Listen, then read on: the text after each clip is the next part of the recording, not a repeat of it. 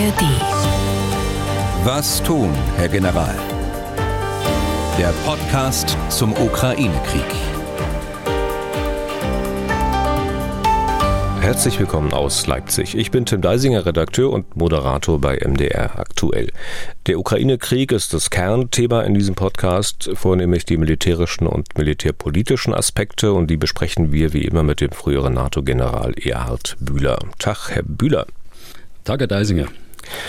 Unser Fahrplan für heute zunächst, wie so oft, ein Blick auf die aktuelle Lage, ebenso auf ein paar aktuelle Meldungen zum Geschehen und wir wollen uns mal die Intentionen, die Vorschläge des früheren NATO-Generalsekretärs Rasmussen anschauen. Der sagt ja, ich verkürze mal ein bisschen, lasst uns die Ukraine in die NATO aufnehmen und die besetzten Gebiete einfach ausklammern. Für die soll der Artikel 5 des NATO-Vertrags, also Stichwort Bündnisfall, nicht gelten sagt Rasmussen. Dazu also mehr und vielleicht auch ein paar Sätze generell zum Thema NATO und Ukraine. Hörerfragen beantworten wir auch immer wieder. Wir zeichnen auf am Mittwoch, 15. November 2023. Es ist jetzt gleich 12 Uhr am Mittag und ein kleiner Hinweis nochmal, ich habe es ja letzten Freitag schon gesagt, in dieser Woche ist das die einzige Podcast-Folge. Eine zweite können wir aus Termingründen nicht aufzeichnen. Leider. Herr Bühler, schauen wir auf die aktuelle Lage in diesem Krieg. Sie haben immer mal wieder explizit erwähnt, dass die Ukraine dort und dort weiterhin die Initiative habe oder dass die Russen wiederum an diesen und jenen Stellen in der Initiative sind. Wie lässt sich denn die Frage nach der Initiative aktuell beantworten? Möglicherweise ist das ja sich auch wieder von Brennpunkt zu Brennpunkt verschieden. Ja, genau. Also wenn man, wenn man mal die Nordfront anschaut, also Kupiansk und äh, südlich davon, die Russen stehen da äh, sieben Kilometer nur noch vor der Stadt Kupiansk, zwar schon seit Tagen. Äh, und sie greifen auch seit äh, Wochen auch Kupiansk an. Das ist also nichts Neues. Sie haben zweifellos dort die Initiative, wie ich schon sagte. Im Bereich Bachmut greifen die Russen ebenfalls auf den Flügeln im Norden und im Süden an. Das sind Art Gegenstöße, die sie als Antwort auf die ukrainischen Angriffe der letzten Wochen hier machen. Aber man kann auch hier sagen, dass sie hier die Initiative übernommen haben, jedenfalls temporär. Und zweifellos haben sie auch in Avdivka die Initiative. Sie greifen da auf beiden Flügeln, also im Nordflügel und dem Südflügel, die Ukraine an. Allen Brennpunkten ist aber gemeinsam, dass die Ukraine verteidigen kann und äh, das auch wohl weiter fortsetzen kann. Im Süden äh, sieht es ganz anders aus. Äh, Im Süden hat die Ukraine die Initiative an der westlichen Angriffsachse, wie schon seit Wochen. Hier geht es auch äh, zwar langsam, aber stetig voran. Und es gilt insbesondere für die Region Cherson, für das linke Ufer des Dnipro, also für die Brückenköpfe, die die Ukrainer da mittlerweile errichten konnten. Diese konnten weiter ausgedehnt werden. Es kommt weiter äh, militärisches Großgerät auf die linke Dnipro-Seite. Die Russen versuchen durch Abriegelung, also insbesondere durch Angriffe von Kampfflugzeugen mit Gleitbomben, ähm, aber auch mit Drohnen äh, eine weitere Ausdehnung äh, zu verhindern, auch durch Luftangriffe auf das rechte Dnipro-Ufer, also auf die Cherson-Seite. Aber das ist ihnen bisher nicht äh, gelungen. Insgesamt, wenn man jetzt alles zusammennimmt, scheint es so zu sein, dass die Russen zurzeit alles nach vorne werfen, was sie haben insbesondere die äh, Truppen, die bereits an der Frontlinie sind. Äh, Reserven, die von Russland aus kommen, sind weiterhin nicht sichtbar. Insgesamt wohl, um die operative Initiative auf der Gesamtfront äh, wieder zu gewinnen. Äh, sie gehen dabei im Raum Cherson und an der westlichen Angriffsachse ins Risiko, dadurch, dass sie äh, Truppenteile auch abgezogen haben aus diesem Bereich wo sie eigentlich verstärken müssten. Die Ukraine versuchen in der Mitte und im Norden zu halten und die Anfangserfolge im Süden auszunutzen. Auf äh, See, also auf dem Schwarzen Meer, hat die Ukraine durch ihre Schläge äh, gegen die Schwarzmeerflotte erreicht, dass diese im Augenblick äh, keinen echten Beitrag zur russischen Gesamtoperation leisten kann. Es sieht sogar so aus, dass sie ihren wichtigsten Stützpunkt Sevastopol räumen musste und die Kriegsschiffe weiter im Osten stationieren musste. Von den Ortschaften, auf die man in der Regel ein bisschen genauer schaut, äh, sticht ja Avdivka nach wie vor ein bisschen raus. Äh, wie sieht es dort konkret aus? Also die Russen arbeiten sicher weiter an der Einkreisung der Stadt. Sie arbeiten an der Einkreisung der Stadt. Ähm, sie greifen weiterhin im Norden äh, und im Süden an, um diesen Einkreisungsring zu schließen. Allerdings geschieht das unter andauernd großen Verlusten. Sie greifen meist mit abgesessener Infanterie und äh, mit sehr viel Drohneneinsatz an. Äh, sie haben Geländegewinne, gar keine Frage. Aber ob äh, Avdivka in wenigen Tagen gefallen ist, das, glaube ich, kann man jetzt noch nicht ablesen. Das wäre eine Prognose, die ich mich jetzt im Augenblick nicht anschließen will. Aber die Möglichkeit besteht natürlich. Dagegen spricht, dass Avdivka einfach so stark befestigt ist, dass es äh, den Russen auch äh, schwerfallen dürfte, selbst wenn sie noch weitere Truppenteile aus anderen Frontabschnitten dort nach Avdivka verlegen, wovon man ausgehen kann. Das ist ja äh, fraglos auch der Schwerpunkt der Russen schlechthin auf dem Boden. Wir werden sehen in den nächsten Tagen, wie sich die Lage dort weiterentwickelt. Dann haben wir ja die Luftoperationen, also beispielsweise Drohnenangriffe, nicht jetzt die an der Front mit den äh, etwas kleineren Drohnen, die ein bisschen Sprengstoff tragen, sondern äh, Drohnenangriffe auf das jeweilige Hinterland, das russische, das ukrainische, Drohnenangriffe auf beiden Seiten. Wie es scheint, in nur wenigen Fällen enden diese Angriffe aber mit einem Erfolg für eine der beiden Seiten. Ja, die meisten Drohnen werden abgeschossen, das ist richtig. Wir sprechen jetzt hier von den äh, Drohnen mit äh, mehreren hundert Kilometer Reichweite. Auf der russischen Seite sind das die Shahid-Drohnen, die aus dem Iran stammen, beziehungsweise deren Konstruktionsunterlagen aus dem Iran stammen. Sie werden ja mittlerweile auch in Russland selbst hergestellt. Wir haben äh, im Augenblick das gleiche Bild, das wir schon seit Wochen sehen. Verhältnismäßig wenig äh, Drohneneinsatz. Das ist mal ein Dutzend, äh, mal sind es 15, 18 Drohnen am Tag. Aber das ist nicht vergleichbar mit dem, was wir im letzten Winter oder Frühjahr äh, gesehen haben. Äh, es kommen vereinzelt auch Raketen äh, zum Einsatz, Eiskender-Raketen, sehr präzise, sehr kurze Flugzeiten. All das deutet darauf hin, dass man sich äh, vorbereitet auf einen größeren äh, Waffeneinsatz mit noch mehr Drohnen, mit äh, noch mehr Raketen, mit noch mehr Marschflugkörpern. Aber da ist der Zeitpunkt noch nicht erkennbar, dass das irgendwie begonnen hat. Ferner gehört zu diesem Thema auch der Einsatz von Kampfflugzeugen, die ja bekanntlich die Marschflugkörper zum Einsatz bringen, die meist über dem Kaspischen Meer ihre Marschflugkörper ausklinken Sie sind äh, in dieser Phase jetzt der letzten Wochen auch häufig ähm, offenbar unbewaffnet im Einsatz. Das heißt, sie steigen auf, sie starten, sie werden von den Ukrainern auf dem Radar erkannt. Die Ukrainer müssen äh, Luftalarm auslösen, äh, Ukraine weit. Teilweise dauert es mehrere Stunden und dann landen die Flugzeuge wieder. Äh, also das ist Terror, der hier äh, ausgeübt wird, äh, zum einen. Auf der anderen Seite ist es eben aber auch der Versuch, die ukrainische Luftverteidigung zu stören und insbesondere aufzuklären, wo sie ihre Luftverteidigungsschwerpunkte gerade haben. Sie hatten es jetzt ganz kurz erwähnt in einem Halbsatz, dass die Russen beispielsweise diese ähm, Shahid-Drohnen mittlerweile selbst äh, bauen, sicher auch noch einige andere Modelle. Vielleicht können wir da mal noch ein bisschen näher eingehen. Also ähm, das äh, Institute for Science and International Security in Deutsch, also Institut für Wissenschaft und äh, internationale Sicherheit. Das ist ein Think Tank mit Sitz in Washington unglücklicherweise übrigens ISIS abgekürzt. Ähm, mhm. So sagt man in Amerika zum IS. Ähm, also dieses Institut hat am Montag, glaube ich, ein Papier veröffentlicht, in dem von Fortschritten berichtet wird, die die Russen beim Bau von Drohnen machen. Das haben Sie bestimmt auch gelesen. Was hat man denn da mhm. als Stand der Dinge veröffentlicht? Ja, das ist nicht ganz neu. Ich hatte es ja gerade schon angedeutet. Äh, das zeichnet sich ja schon seit Wochen und Monaten ab. Der Kern ist aber, äh, dass die iranischen Drohnen nun tatsächlich auch nachweisbar in Russland hergestellt werden und äh, nicht nur vom Iran geliefert werden. Russland hat dazu eine große Rüstungsfabrik in Tatarstan, einer autonomen Republik der Russischen Föderation, ertüchtigt, diese Drohnen nachzubauen. Es ist die Rede davon, und das ist eben das Verdienst äh, dieses Berichts, dass er sehr detailliert auch die Kapazitäten dieser Firma darstellt. Also es ist die Rede davon, dass die Firma deutlich mehr als 100 dieser weitreichenden Drohnen pro Monat herstellen kann. Und äh, das wirkt sich bereits in der Ukraine aus. Der September war ein Spitzenmonat, was den Einsatz der Drohnen äh, weit hinter den Frontlinien, also die haben ja Reichweite von 2000 äh, Kilometern, und äh, überwiegend gegen zivile Ziele, soweit wir das wissen.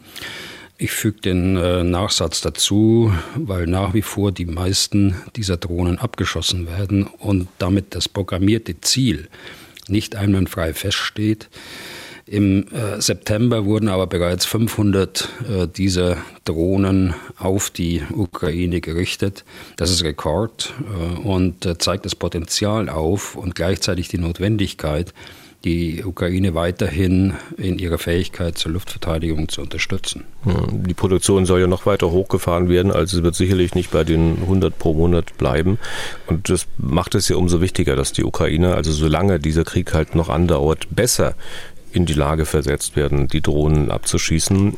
Bewährtes Mittel hierfür ist ja der alte deutsche Flugabwehrkanonenpanzer Gepard.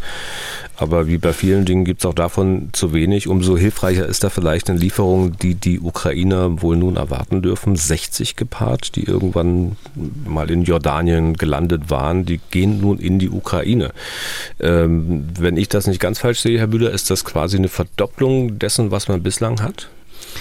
Ja, das ist mehr als eine Verdopplung und es ist schon erstaunlich, wo die überall herkommen. Äh, Deutschland äh, hat äh, bisher knapp 40 geliefert, die erstaunlicherweise noch bei einer Rüstungsfirma auf Lager waren, das heißt in irgendwo in einer Halle standen, dort abgestellt waren. Die hat man wieder modernisiert und dann in die Ukraine geliefert.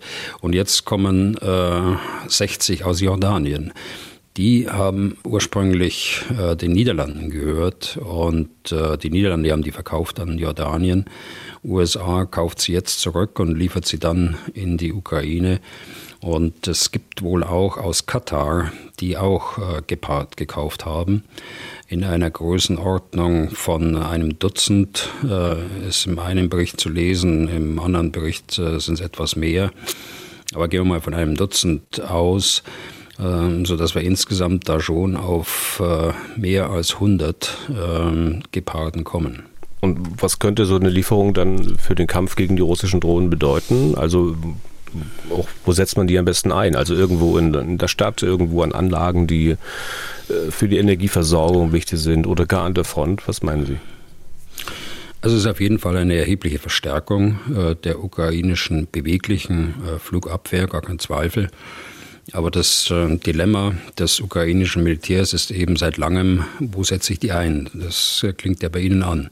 Äh, die Russen zielen mit den Drohnen auf Städte im Hinterland. Das geschieht bewusst, um die Konzentration der Flugabwehrmittel auf diese Gebiete zu erzwingen. Damit stehen sie natürlich nicht als bewegliche und gepanzerte äh, Flugabwehr an der Front zur Verfügung, wo sie auch dringend benötigt würden. Der Gepard wurde genau dafür äh, nämlich entwickelt, den Panzern und den Schützenpanzern auch beweglich Schutz gegen Bedrohung aus der Luft zu bieten. Ein Schutz, der an der Front, äh, wie ich schon sagte, dringend erforderlich wäre äh, gegen Drohnen aber auf der anderen Seite äh, muss eben auch die zivile Infrastruktur im Hinterland, Odessa, Kiew und andere Städte geschützt werden.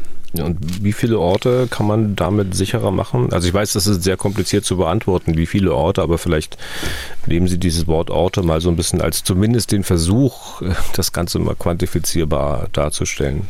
Ich will, will es mal an der, an der Reichweite festmachen. Äh, so ein Gepard hat äh, ein Radar, das hat eine Reichweite von 15 Kilometern. Also innerhalb von 15 Kilometer Radius erkennt er eine Bedrohung. Er kann sie bekämpfen auf äh, circa fünf äh, Kilometer plus. Äh, also das ist dann, wenn Sie das Riesenland sehen, äh, das sind 100, 120 äh, Geparden, ähm, ja, fast nichts, äh, um flächendeckend irgendwas zu schützen, sondern man muss sich tatsächlich auf Orte konzentrieren, die besonders gefährdet sind.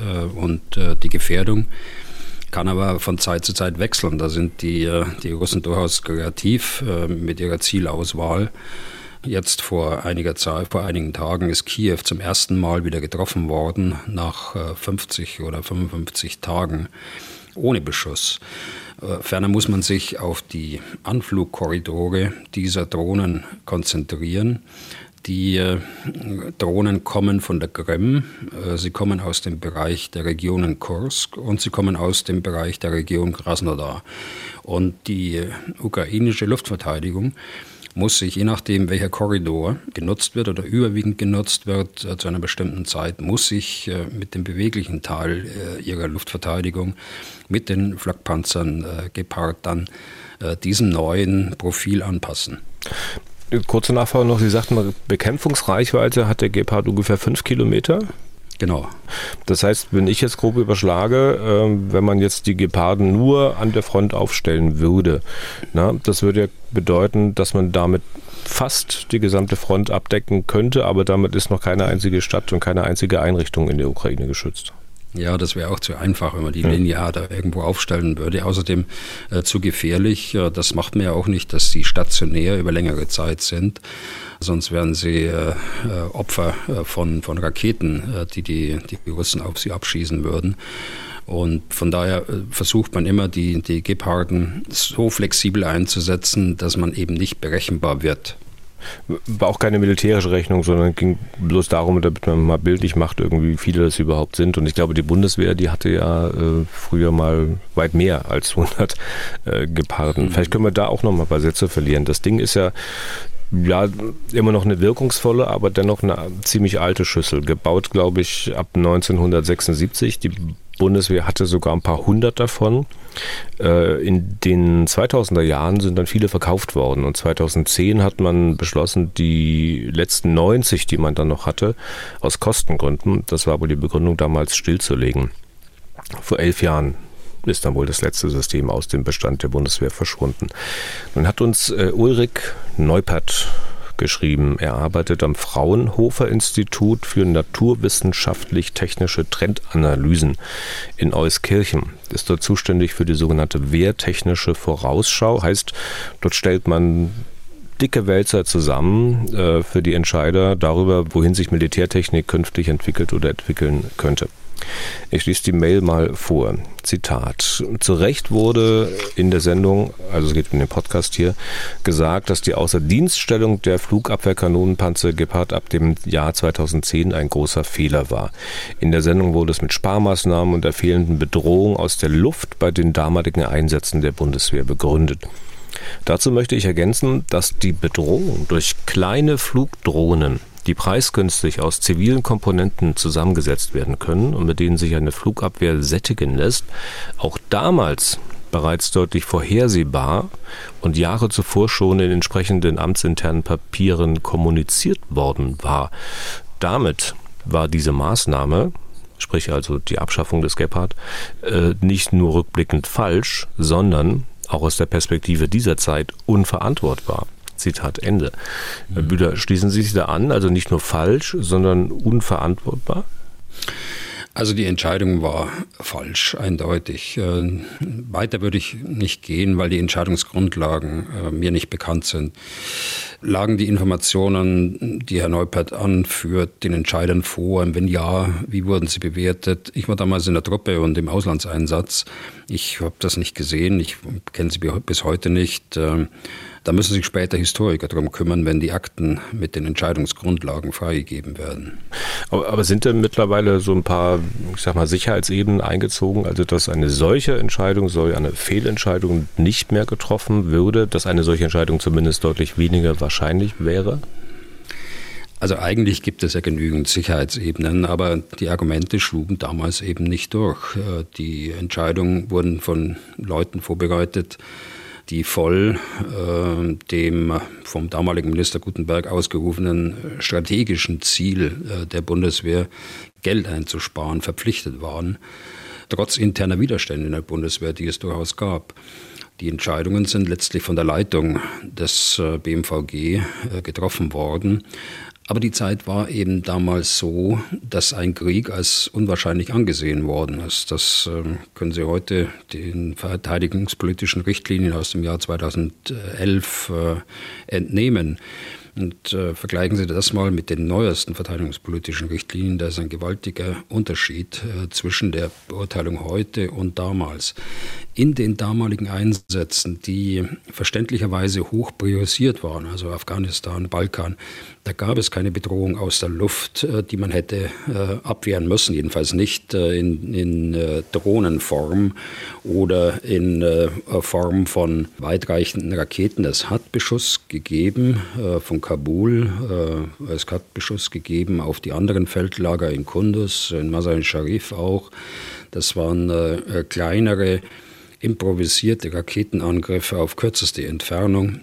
Und äh, da hätte auch der Gebhardt, äh, denke ich, äh, seine Schwierigkeiten gehabt. Äh, man hat aber ein sehr leistungsfähiges äh, stationäres Flugabwehrsystem dann installiert, äh, Mantis, das man jetzt gerade der Slowakei verkauft hat oder abgegeben hat. Also das ist die Zeit, über die wir heute reden müssen.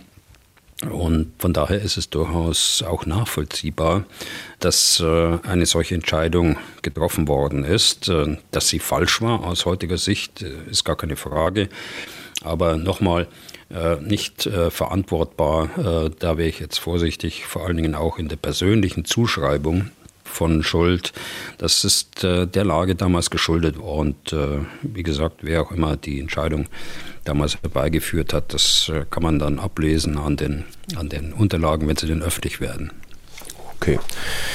Dann kommen wir mal zurück in die Ukraine bzw. zum Ukraine-Krieg. Was die Unterstützung der Ukraine betrifft, die scheint ja nun wahrlich doch äh, wesentlich komplizierter zu werden. Die Kiew Post, der hat gestern den US-amerikanischen Sicherheitsberater Jake Sullivan das ist ja nicht irgendwer, zitiert, und zwar wie folgt. Mit jeder Woche, die verstreicht, wird es schwieriger, das zu finanzieren, was wir für notwendig halten, um der Ukraine die Instrumente und Kapazitäten zu geben, die sie braucht, um ihr Territorium zu verteidigen und weitere Fortschritte zu machen. Also für uns schließt sich das Fenster. Zitat Ende. Jake Sullivan, Herr Bühler, das klingt ja nach ziemlich düsteren Aussichten für die Ukraine. Also es handelt sich ja um einen innenpolitischen Streit im Augenblick im Kongress äh, der Vereinigten Staaten über den neuen Haushalt, äh, also über das neue Haushaltsjahr. Dieser ist ja bereits im Ende September eskaliert und äh, konnte nur durch einen Übergangshaushalt äh, vorübergehend beigelegt werden. Dieser Übergangshaushalt äh, läuft äh, Ende dieser Woche aus und es droht dann wieder ein Government Shutdown, in dem also die Regierung keine weiteren Mittel mehr einsetzen darf. Äh, vor diesem Hintergrund muss man die Äußerungen verstehen äh, von Jack Sullivan. Präsident Biden hat ja ein Paket von rund 100 Milliarden zur Unterstützung von Israel und der Ukraine äh, eingebracht. Ja, die Republikaner und Demokraten haben jetzt nur noch wenige Tage, sie müssen sich einigen, sonst sieht es in der Tat düster aus. Nichts anderes sagt ja Jack Sullivan. Die Ukraine hängt ja zu mehr als zwei Drittel von amerikanischen Lieferungen von militärischer Ausrüstung und Munition ab. Und das, was demnächst möglicherweise von den Amerikanern weniger kommt, das werden ja sicher auch die Europäer, auch die Deutschen nicht auffangen können, auch wenn es jetzt wohl, glaube ich, nochmal eine deutliche Aufstockung der Hilfen gibt. Also der Verteidigungsminister hat wohl gesagt, es würde da eine Lücke geben von äh, etwas über 5 Milliarden Euro bei der Finanzierung und der Finanzminister stellt die notwendigen Gelder doch tatsächlich zur Verfügung. Aber wie gesagt, äh, das wird ja die Lücken nicht stopfen können. Ne? Ja, hier geht es äh, auch um den Haushaltsmittelansatz für das nächste Haushaltsjahr äh, 2024. Hier sind im Regierungsentwurf zum Haushalt 24 äh, 4 Milliarden für die Militärhilfe für Ukraine eingebracht. Die Parlamentarier der Ampel im Deutschen Bundestag wollen diesen Ansatz auf 8 Milliarden verdoppeln. Vorentscheidungen sind am Donnerstag in der sogenannten Haushaltsbereinigungssitzung äh, zu erwarten. Dies wäre ein bemerkenswerter Schritt. Einmal, weil es jetzt die Parlamentarier sind und nicht äh, die Regierung, die diesen Ansatz auf 8 Milliarden äh, verdoppeln. Die Regierung äh, unterstützt das zwar jetzt, äh, aber die Initiative kommt eben von den Haushältern. Und es wird dazu führen, und auch das ist bemerkenswert, äh, dass die Verteidigungsausgaben Deutschlands erstmals nun äh, nach circa 30 Jahren wieder zwei Prozent des Bruttoinlandsprodukts erreichen werden. die Ausgaben für die Unterstützung der Ukraine sind äh, nach NATO-Kriterien anrechenbar und deshalb äh, hat das eben zur Folge, dass wir mehr als zwei Prozent erreichen. Hm. Aber Sie haben natürlich recht, einen Ausfall der Amerikaner wird man dadurch nicht kompensieren können. Und ich hm, habe noch im Ohr, Herr Bühler, dass Sie beim letzten Mal gesagt haben, dass die Ukraine den Krieg natürlich verlieren könnte wenn es nicht die notwendige Unterstützung aus dem Westen gibt, äh, kann ja hier im Podcast jeder hören, dass sie natürlich nicht möchten, dass die Ukraine den Krieg verliert. Ähm, was tun Sie denn in Ihrem Kopf, um von beispielsweise der Sullivan-Äußerung, also für uns schließt sich das Fenster, ähm, nicht zu der Schlussfolgerung zu kommen? Naja, dann wohl Krieg doch verloren. Das war ja immer die Bedingung eines Erfolgs der Ukraine. Ohne die Unterstützung gäbe es keine souveräne Ukraine mehr. Ich glaube, das kann man feststellen, das kann man festhalten. Und ohne weitere Unterstützung gibt es auch in Zukunft äh, und ohne weitere Unterstützung gibt es in Zukunft äh, keine souveräne Ukraine mehr, mit all den Folgen für unsere Sicherheit äh, in Europa und weltweit auch. Also Stichwort Vorbild für andere, Grenzen gewaltsam zu verschieben. Aber was das mit mir macht, äh, ich bin da jetzt ähm, oder bleibe zuversichtlich, äh, dass die beiden Parteien in, äh, in Washington in dieser Woche noch eine Lösung finden und dann am Freitagabend, wahrscheinlich kurz vor 24 Uhr, die Entscheidung kommt, dass der Haushalt gerettet ist und dass dort auch das Paket für die Ukraine enthalten ist. Okay. Ähm, dann schauen wir noch ganz kurz auf eine deutsche Position, wenn es um Diskussionen zum Thema Kriegsende geht, Verhandlungen. Offenbar hat ja auch in Kiew für einige Verwirrung gesorgt, was der Bundeskanzler kürzlich gesagt hat, und zwar bei einem öffentlichen Forum. Da ist das Publikum gefragt worden, ob Deutschland für Verhandlungen mit Wladimir Putin plädieren sollte. Als das Diagramm dann ausgeblendet wurde, da waren wohl 48 Prozent derjenigen, die abgestimmt haben, für solche Verhandlungen mit Wladimir Putin. So, und dann hat sich der Bundeskanzler geäußert. Da hören wir mal kurz rein. Das rauscht ziemlich laut, können wir aber nichts für. Das ist der Originalton aus dem Stream der Veranstaltung. Also erstens finde ich, wird es ja am Ende so sein, dass wenn es gut läuft, die Ukraine auch Erfolg hat, Putin keinen Erfolg hat und die Ukraine eben nicht erobert hat er ja auch einen Vertrag mit unterschreiben wird müssen, wo drin steht, die Ukraine ist da, ihre Souveränität ist verteidigt und ich akzeptiere das für die Zukunft. Aber jetzt in dieser Situation muss man immer mal wieder mit ihm reden, was ich in der Vergangenheit ja auch gemacht habe und auch in der Zukunft mal wieder machen werde. Aber für Verhandlungen zwischen der Ukraine und Russland braucht es einen entscheidenden Schritt Russlands. Und der heißt Rückzug von Truppen. Und das ist das, wozu er erkennbar bis jetzt nicht bereit ist. Sagte also der Bundeskanzler Olaf Scholz. Und Herr Bühler, was ich Sie fragen will, Scholz nimmt hier äh, eine deutlich andere Position ein als die, die der ukrainische Präsident immer wieder verkündet. Nämlich erst ukrainische Präsident sagt erst Abzug aller Truppen aus der Ukraine und dann können wir mit Verhandlungen anfangen. Äh, es ist da schon mal ein deutlicher Unterschied zwischen Rückzug und Abzug und es ist auch ein deutlicher Unterschied zwischen Abzug aller Truppen wie es der ukrainische Präsident sagt, und Rückzug von Truppen, wie der Bundeskanzler das formuliert. Was äh, ist denn da los? Also ich kann jetzt da wirklich nicht an einen Lapsus von Herrn Scholz glauben. Nein, Lapsus ist das nicht, aber es ist halt äh, etwas unpräzise äh, Ausdrucksweise, würde ich mal sagen, die vielleicht auch der Umgebung dort äh, geschuldet ist. Sie haben ja gerade äh, gesagt, dass das alles ein bisschen verrauscht ist äh, dort bei dieser Veranstaltung. ich weiß es nicht, ich habe das ja nicht gesehen, diesen, diesen Stream. Aber ich würde da auch nicht zu viel hm, rein interpretieren. Dürfen nicht zu äh, semantisch sein, glaube ich. Äh, ob nun Abzug aller Truppen oder Rückzug von Truppen, das äh, kann das Gleiche, und da bin ich fast, über, äh, fast überzeugt davon, dass es auch das Gleiche bedeuten soll, denn einen teilweisen Rückzug äh, von Truppen, das würden die, die Russen sowieso nicht äh, tun, also ein, einfach nur Ausdünnen von äh, Truppen, das äh, wird es nicht geben. Also wenn, dann ist dort äh, gemeint Rückzug von einzelnen Gebieten. das ist, wäre ein, aber ein vollkommener Widerspruch zu dem, was eigentlich die Bundesregierung vorhat und sich vorgenommen angenommen hat, äh, dass die Ukraine die territoriale Integrität wieder erreichen soll.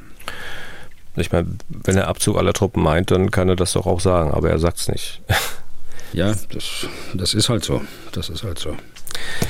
Dann mal kurz noch eine Frage zur Positionierung der Bundesregierung. Und zwar Markus Grafaust aus Essen hat uns geschrieben Folgendes. Als ehemaliger Offizier und heutige Führungskraft in einem Konzern bin ich es gewohnt, mein Handeln, Denken und Entscheiden anhand strategischer Rahmen auszurichten. Mich wundert es sehr, dass es auch nach einem Jahr Krieg keine offiziell formulierte Strategie oder einen Masterplan der Bundesregierung gibt, die vorgibt, mit welcher welcher strategischen Zielsetzung Sie als oberstes Exekutivorgan für die Bundesrepublik Deutschland sich in diesem Krieg positioniert. Ein so lange als nötig ist für mich keine Strategie, sondern lässt genau diesen Spielraum zu, sich mühsam von Unterstützungsleistung zu Unterstützungsleistung zu hangeln. Was glauben Sie, Herr General, warum man sich mit der Formulierung einer solchen Strategie so schwer tut? Ist es die Angst, sich festzulegen? Ist es das Fehlen einer Strategie auf Ebene der wichtigsten Partner, NATO, EU, USA und so weiter? Der Regierung muss doch klar sein, dass wir uns gerade an einem neuralgischen Punkt der Unterstützung befinden. Zitat Ende, die Mail, wie gesagt, von Markus Krafost. Also ich glaube, das ist jedem klar, dass wir jetzt an einem neuralgischen Punkt äh, sind äh, vor den amerikanischen Wahlen bei mm, ausbleibenden äh, Erfolg der Offensive äh, der, der Ukraine, also jedenfalls was äh, die äh, Geländegewinne angeht. Das ist schon so, dass das bewusst ist. Aber auf der anderen Seite haben Sie durchaus recht und da stimme ich Ihnen voll und ganz zu. Wir sind häufig gut äh, im Beschreiben von Konzeptionen, äh, von Zielsetzungen, aber das, die Umsetzung dann, äh, wie kann ich das Ziel erreichen, mit welchen Mitteln, auf welchen Wegen, äh, da sind wir weniger gut, jedenfalls in den öffentlichen Papieren. Also Sie können ja mal äh, einen, einen Versuch machen. Schauen Sie in die, in die nationale Sicherheitsstrategie. Da steht das Ziel eindeutig drin. Wir stehen für eine freie, unabhängige und demokratische Ukraine in ihren international anerkannten Grenzen ein. Äh, das ist eigentlich in seiner Eindeutigkeit nicht zu überbieten. So, aber mit welchen Mitteln und auf welchen Wegen will man dieses Ziel erreichen? Das fehlt äh, in der nationalen Sicherheitsstrategie. Wenn Sie dann reinschauen in die, in die verteidigungspolitischen Richtlinien, die ja aus dieser Sicherheitsstrategie abgeleitet sind, da äh, finden Sie die strategischen Prioritäten der Verteidigungspolitik. Und wenn Sie da reinschauen, Verteidigungs- und Bündnisfähigkeit stärken, das ist die eine Überschrift. Da finden Sie nichts zur Ukraine. Sie finden auch nichts zur Ukraine, äh, wenn es darum geht, Stabilität in der europäischen Nachbarschaft äh, zu fördern. Sie finden nichts zur Ukraine wenn es um, den, um die Überschrift geht, Beiträge zum Erhalt der regelbasierten internationalen Ordnung. Auf der anderen Seite muss ich auch sagen, äh, solche Strategien müssen auch nicht offengelegt werden. Also ein Stück weit vertrauen müssen wir auch, dass innerhalb der Ressorts und auch innerhalb der Bundesregierung da schon eine Strategie vorhanden ist, äh, auch wenn sie nicht offengelegt äh, werden. Wenn ich mir allerdings die Taurus-Debatte anschaue, dann ist es ein Paradebeispiel, äh, wie man äh, ohne äh, Strategie an ein solches Thema herangeht. Das haben wir ja häufig äh, hier besprochen. Da äh, stehe ich jetzt manchmal hilflos vor neuen äh, Debatten dort. Äh, in der Tagesdebatte ist alles gesagt worden. Es ist äh, eindeutig, äh, dass der Taurus eine Waffe ist, die perfekt in die Operationsplanung auch der Ukraine äh, hineinpasst. Eine Operationsplanung, die darauf angelegt ist, äh, dass äh, die Ukraine ihre international anerkannten Grenzen wieder äh, einnehmen kann. Und dennoch äh, wird hier eigentlich ohne Begründung äh, das auch international äh, verbreitet, dass wir äh, zwar immer noch prüfen, aber äh, doch nicht liefern und das nach so vielen Monaten. Da muss ich jetzt mal nachfragen, weil das verstehe ich nicht ganz, Herr Bühler. Sie sagen, führen die Taurus-Debatte als Beispiel an dafür, dass man offenbar keine Strategie hat. Auf der anderen Seite haben Sie eine Minute vorher gesagt, wir sollen doch vertrauen, dass man vielleicht doch eine Strategie hat, man die bloß nicht veröffentlicht. Das ist doch ein Widerspruch. Ja, das ist kein Widerspruch. Ich meine, ich, führe nur an die eine Seite oder die andere Seite. Ähm, ich glaube, dass wir gut sind in, im Beschreiben von Zielen. Ich glaube, dass wir Probleme haben in der Umsetzung. Und äh, das lässt sich an, an dem Beispiel äh, Taurus ja sehr schön zeigen, dass äh, sie auf der einen Seite das Ziel haben in der nationalen Sicherheitsstrategie, aber dann zu einem Ergebnis kommen, das diametral anders ist als das Ziel, nämlich ohne weitreichende Waffen, äh, wenn auch die Briten, äh, die USA und Frankreich keine weitreichenden Waffen äh, geliefert hätten, dann wäre das Ziel wahrscheinlich überhaupt nicht erreichbar. Okay, dann machen wir einen Strich drunter und kommen zu einem weiteren Thema. Wir kommen zu Anders Fogh Rasmussen, dem früheren NATO-Generalsekretär. Er war der Vorgänger von Stoltenberg in dieser Funktion, meldet sich auch hin und wieder mit Vorschlägen in Sachen Ukraine-Krieg zu Wort. Und jetzt hat er nochmal seine Position zu einer möglichen NATO-Mitgliedschaft der Ukraine bekräftigt. Heißt, der Vorschlag, Herr Bühler, über den wir reden wollen, der ist nicht ganz neu, ne? Nein, der ist nicht neu. Der ist ähm, seit Anfang des Jahres äh, immer wieder thematisiert worden, insbesondere, wenn Sie erinnern, um den, um den NATO-Gipfel in Vilnius herum. Aber er erregt jetzt gerade wieder Aufsehen, weil Herr Rasmussen ihn wieder in einem Pressegespräch mit der britischen Zeitung Guardian äh, vorbringt. Der Kern seines Vorschlags ist, die Ukraine umgehend spätestens bis zum nächsten Gipfel der NATO im nächsten Jahr in Washington in die NATO aufzunehmen.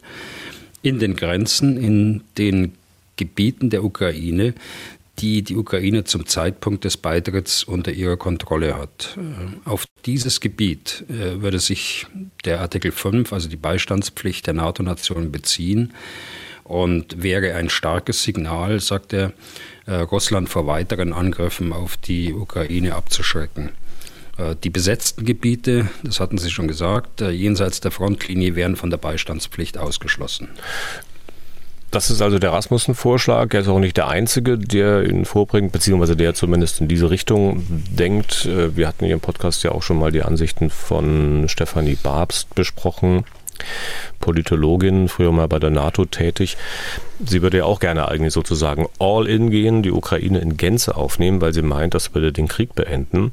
Kriegsbeteiligung der NATO als Lösung des Problems. Darüber hatten wir, ich glaube, es waren in den Folgen 124 und 125 schon mal kurz gesprochen. Und das, wenn ich mich recht erinnere, fanden Sie damals jetzt gar nicht so doll. Äh, ich nehme an, das hat sich bis heute nicht geändert. Nein, da habe ich meine Meinung definitiv nicht geändert. Das oberste Ziel der NATO-Staaten äh, sollte bleiben, äh, nicht Kriegspartei zu werden. Alles andere liefe auf ein unberechenbares Risiko hinaus, das äh, letztlich nicht mehr beherrscht werden könnte und am Ende äh, übrigens niemandem helfen wird und äh, auch der Ukraine nicht. Aber äh, das zweite Ziel, muss man auch immer gleich dazu nennen, sollte bleiben, die Ukraine mit all dem zu unterstützen, politisch, finanziell, mit äh, Waffenhilfe und Ausbildung mit all dem, was sie braucht, äh, den, den Krieg in ihrem Sinne, also der Wiederherstellung ihrer territorialen Integrität und der Bewahrung ihrer Freiheit und Souveränität zu unterstützen. Wenn man Herrn Rasmussen hört oder liest, äh, da kann man schon den Eindruck bekommen, also hier will jemand auf Biegen und Brechen, dass die Ukraine in die NATO kommt. Äh, sieht aber, dass das mit den bisherigen Vorschlägen, die er gemacht hat, vielleicht nicht funktioniert, dass er damit nicht durchkommt und präsentiert jetzt wieder eine Variante, die aber auch auf jeden Fall zum Ziel hat, die Ukraine in der NATO. Ist das so?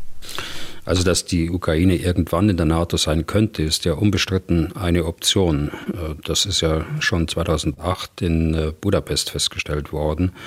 Die Frage ist, wann.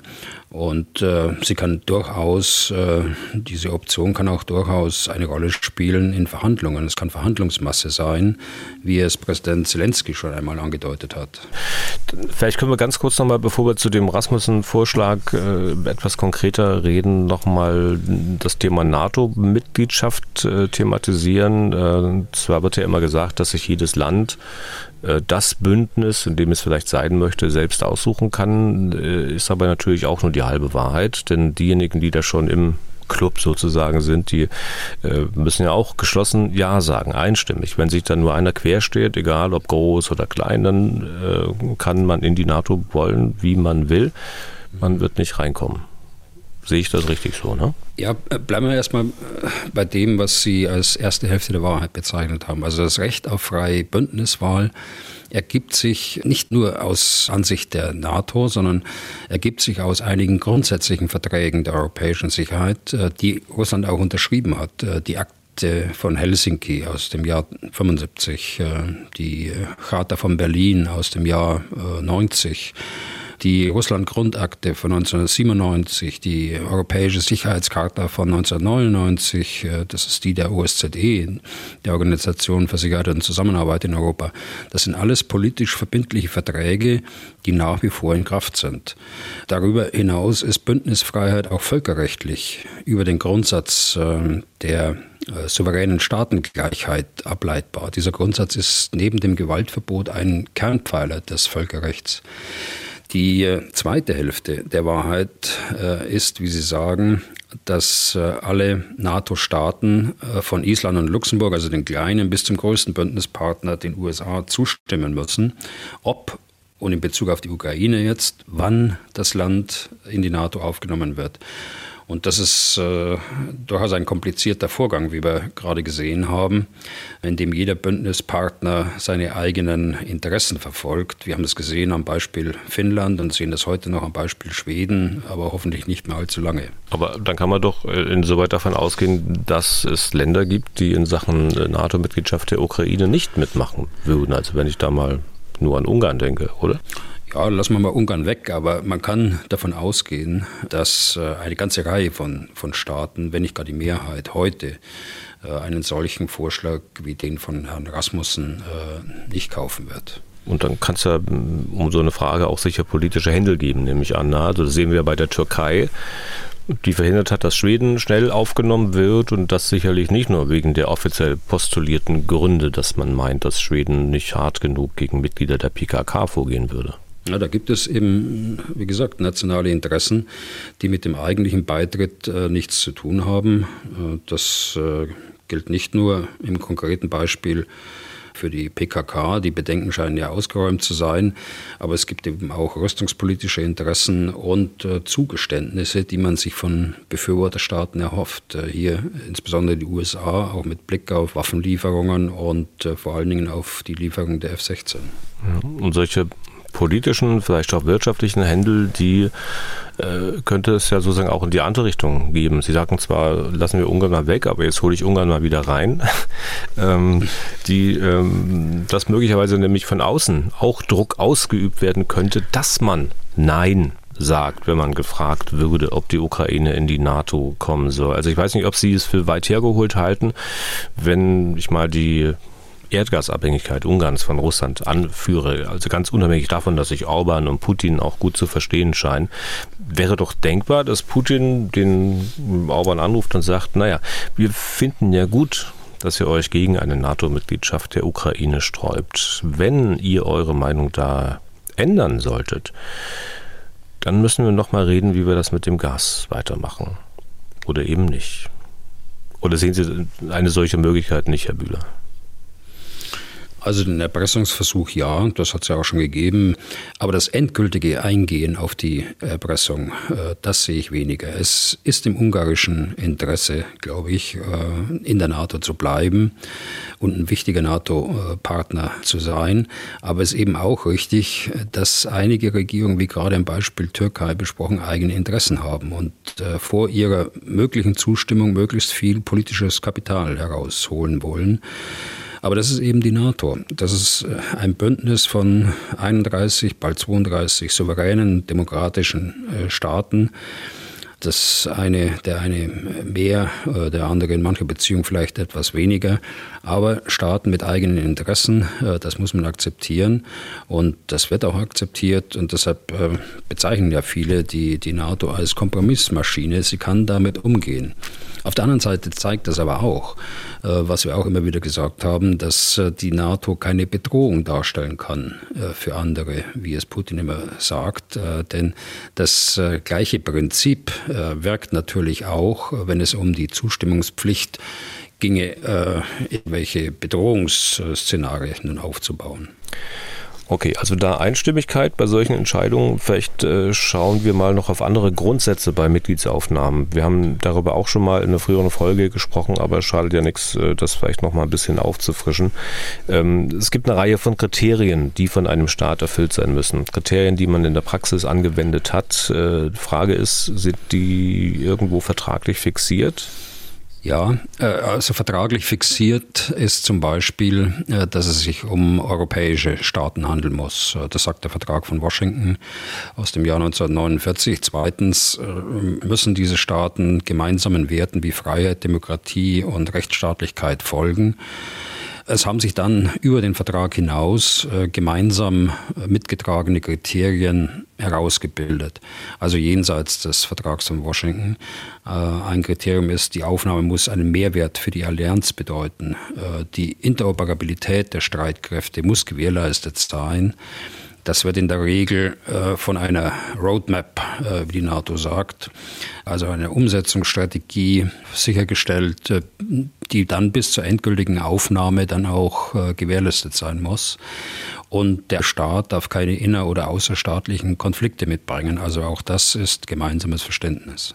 Nun könnte man ja sagen, ist alles Auslegungssache und äh, sich dann auch berufen auf frühere Aufnahmen, die möglicherweise nie zustande gekommen wären, wenn man der, der Kriterien damals angewendet hatte.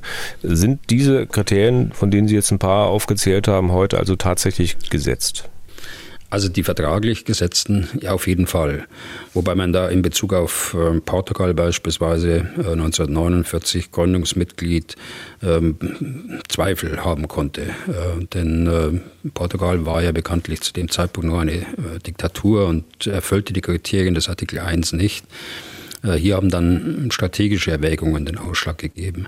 Ich will damit sagen, dass äh, alle Kriterien eigentlich, ähm, die gemeinsames Verständnis sind, die ich gerade zitiert habe, natürlich auch ähm, geändert werden oder unter einem anderen Blickwinkel gesehen äh, werden oder ähm, dass andere Motive zu bestimmten Zeiten auch dazukommen. Also fest ist das nicht, da haben Sie schon recht. Hm. Aber wenn man diese Kriterien mal hernimmt, auf die Ukraine legt und schaut, ob sie die Kriterien erfüllt, dann dürfte das Ergebnis doch eindeutig sein, oder? Ja, natürlich. Äh, das ist auf den ersten Blick äh, jetzt nicht gegeben, aber die Ukraine kann zum Beispiel nach dem Krieg durchaus ein Mehr an Sicherheit bringen. Das kommt dann auf die Nachkriegsordnung an, äh, die nach Friedensverhandlungen dann in Europa etabliert wird. Und dass man sich ja beispielsweise ungelöste territoriale Konflikte nicht in die Allianz holen will, ist nachvollziehbar, sicherlich, weil äh, sich ja sonst sehr schnell alle Mitgliedstaaten im Konflikt, im Krieg befinden könnten weil man ja einander beistehen muss. Die Bedenken, und damit sind wir jetzt beim Rasmussen-Vorschlag, die versucht der frühere NATO-Generalsekretär beiseite zu schieben, indem er sagt, äh, wir klammern halt einfach die Gebiete, die Russland aktuell hält, aus. Für die gilt Artikel 5 nicht, sodass auch kein anderes NATO-Mitglied zu irgendwelchem Beistand verpflichtet ist. Ist das eine Regelung, die in der Praxis irgendwie funktionieren könnte? Was meinen Sie? Also das könnte, wenn überhaupt, äh, nur funktionieren, wenn es einen Waffenstillstand gäbe und eine diesbezügliche Vereinbarung der Kriegsparteien. Da wäre dann dieser Rasmussen-Vorschlag äh, Teil dieser Vereinbarung. Das sehe ich aber nicht. Im laufenden Krieg mit einer nicht klar bestimmten Linie was ist eigentlich freie Ukraine und was sind die besetzten Gebiete, sehe ich erst recht nicht. Und die Linie verändert sich ja äh, sehr dynamisch. Äh, und äh, wenn sie nicht fixiert ist äh, zu dem Zeitpunkt, in dem die Entscheidung getroffen wird, dann ist sie eben keine klare Linie. Das wäre eine Lage, die nicht beherrschbar wäre und äh, die ein fast sicher eintretendes Risiko einer Kriegsbeteiligung der NATO-Staaten in sich tragen würde. Ich bin mir sicher, dass ähm, kein Militär in der NATO den Rat geben würde, einem solchen Vorschlag zu folgen. Nun äh, sieht Rasmussen in dieser Art des Beitritts aber durchaus praktischen Nutzen. Also wenn ich es mal mit meinen Worten formulieren kann, so wie ich es verstanden habe, da Artikel 5 für alle Gebiete gelten würde, die halt nicht von Russland besetzt sind, würde es Russland nicht wagen, dort anzugreifen. Das würde ja bedeuten, keine Raketen, keine Marschflugkörper, keine Drohnen gegen ukrainische Städte, gegen ukrainische Infrastruktur jenseits der Frontlinie. Ähm, beziehungsweise diesseits der Frontlinie, wenn wir von hier aus gucken, äh, weil dies ja alles Angriffe auf NATO-Gebiet wären. Und die ukrainische Armee, die könnte sich in diesem Gebiet sicher bewegen, könnte Truppen umgruppieren, in Stellung bringen und so weiter, ohne dass die Russen auf sie schießen würden. Das ist ja NATO-Gebiet. Und die NATO ihrerseits würde immer noch nicht gegen Russland kämpfen müssen, weil die besetzten Gebiete von Artikel 5 ausgeschlossen sind. Also ich könnte mir vorstellen, dass es aber doch eine ganze Reihe von Leuten gibt, die diesen Vorstellungen was abgewinnen können. Also nicht zuletzt all die Zivilisten, die in den Orten leben, die immer wieder von den Russen mit Raketen und so weiter beschossen werden. Ja, das mag sein. Es hört sich ja auch gut an, ist aber ein Stück weit naiv. Das ist jetzt kein persönlicher Vorwurf. Sie versuchen ja nur die Gegenposition jetzt da einzunehmen. Ja. Äh, wir, wir sehen das doch seit 20 Monaten. Die Frontlinie, die die freie Ukraine von dem besetzten Teil trennt, ist keine starre Linie. Ähm, auch wenn jetzt einige von einem Patsch sprechen, das ist eine sehr dynamische Linie, die die Bodentruppen und nur die beide Seiten voneinander trennt. Es ist aber keine Linie, die verhindert, dass auch der Kampf hinter der Frontlinie geführt wird mit Raketen, mit Marschflugkörpern, Drohnen, mit Jagdflugzeugen, Partisanen, äh, Kommandoaktionen von beiden Seiten. Und nun soll plötzlich die NATO da sein, um die Sicherheit westlich dieser durchaus dynamisch sich verändernden Linie zu gewährleisten. Das ist eine abenteuerliche Idee, die unmittelbar in die Kriegsbeteiligung der NATO-Staaten führen würde. Ich komme ja mit der Denkweise von Herrn Rasmussen auch an, nicht unbedingt wirklich mit, an manchen Stellen zumindest. Also er sagt ja zum Beispiel, dass man die Gefahr eines NATO-Russland-Konflikts verringert, wenn man die besetzten Gebiete ausschließt. Dann frage ich mich aber, was ist das eigentlich wert, wenn man die Gefahr vorher doch eigentlich dramatisch erhöht hat, indem man quasi alles bis zur Frontlinie zu NATO-Gebieten macht?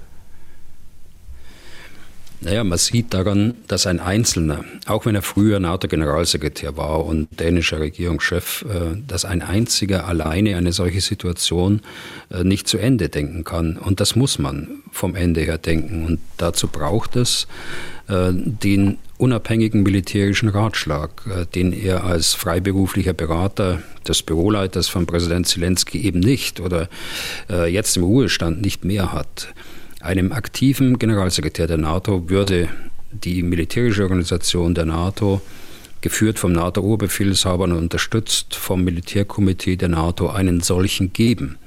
Herr Rasmussen sieht dieses Defizit seines Vorschlags selbst, im Übrigen auch in diesem äh, Pressegespräch, und möchte Folgeuntersuchungen von äh, Militärs jetzt durchführen lassen. Das können ja auch nur ehemalige sein, wie er selbst.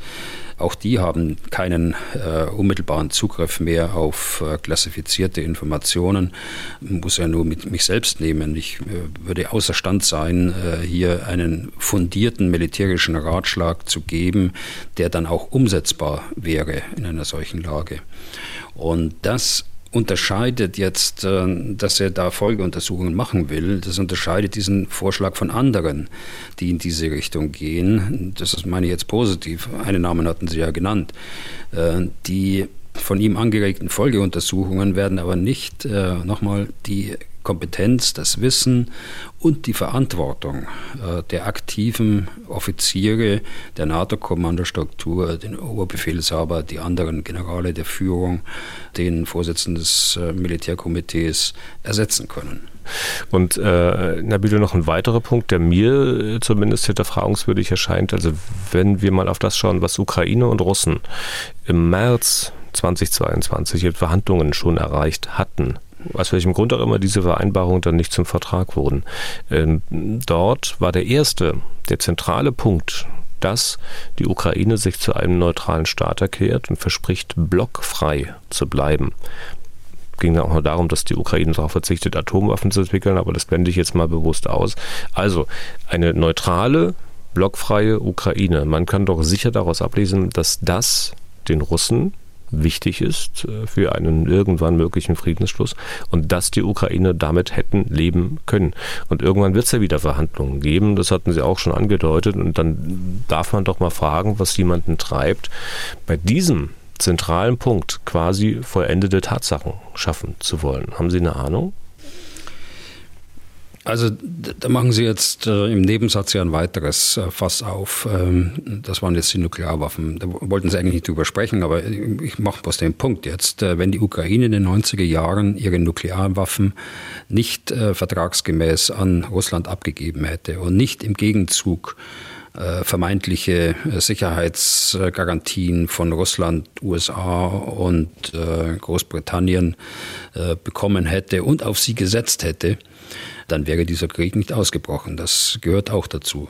Aber zu Ihrer Frage. Also ich habe da keine Ahnung, auch wenn man mutmaßen könnte, das will ich aber nicht. Äh, aber ich bin mir sehr sicher, dass so ein Vorschlag bis zum Gipfel der NATO im nächsten Jahr keine Mehrheit finden wird. Äh, die, die öffentliche Sprachlosigkeit der NATO-Mitglieder in Bezug auf diesen Vorschlag äh, spricht ja Bände.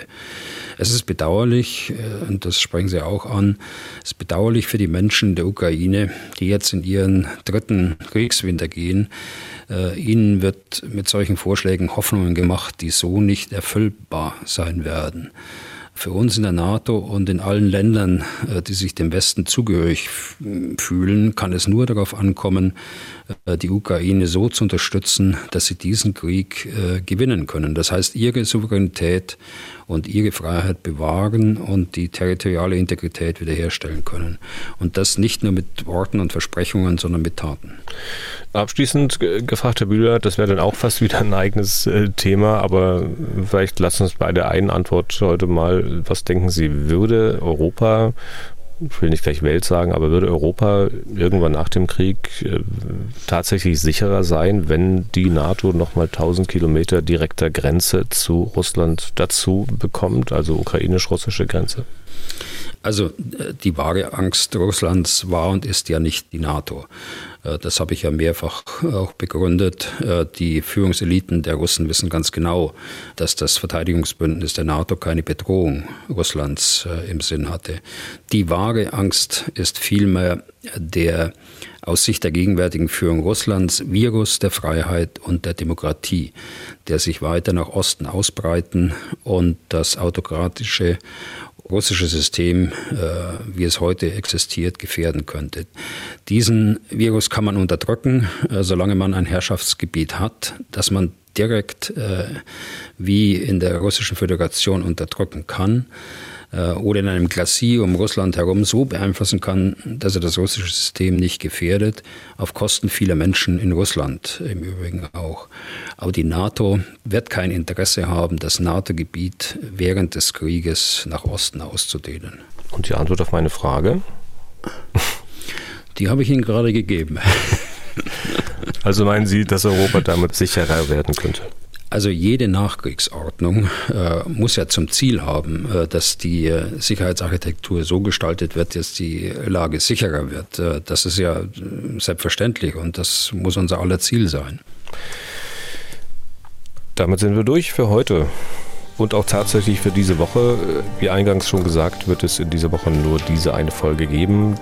Tut uns leid, aber wir bekommen das Termin nicht einfach nicht anders hin. Sie müssten Ihren Terminkalender eh mal noch ein bisschen ausmisten, Herr Bühler. Also für einen Pensionär steht da eigentlich doch viel zu viel drin. Naja, Sie beanspruchen mich ja auch ganz schön. Sie kommen bestimmt nicht zum Sport machen. Doch, zwei, dreimal die Woche ist unser Ziel. Ja, wie das mit Zielen ist, ne? Genau. die, die man nicht immer erreicht. Also, wenn Sie Fragen an Herrn Bühler haben, dann schreiben Sie an general.mdraktuell.de oder rufen Sie an unter 0800 637 3737. Herr Bühler, dann viel Erfolg beim Abarbeiten all Ihrer Termine. Wir hören uns dann in der kommenden Woche ähm, am Dienstag wieder. Bis dahin und vielen Dank für heute. Ja, gerne, Herr Deisinger. Bis Dienstag. Was tun, Herr General? Der Podcast zum Ukraine-Krieg.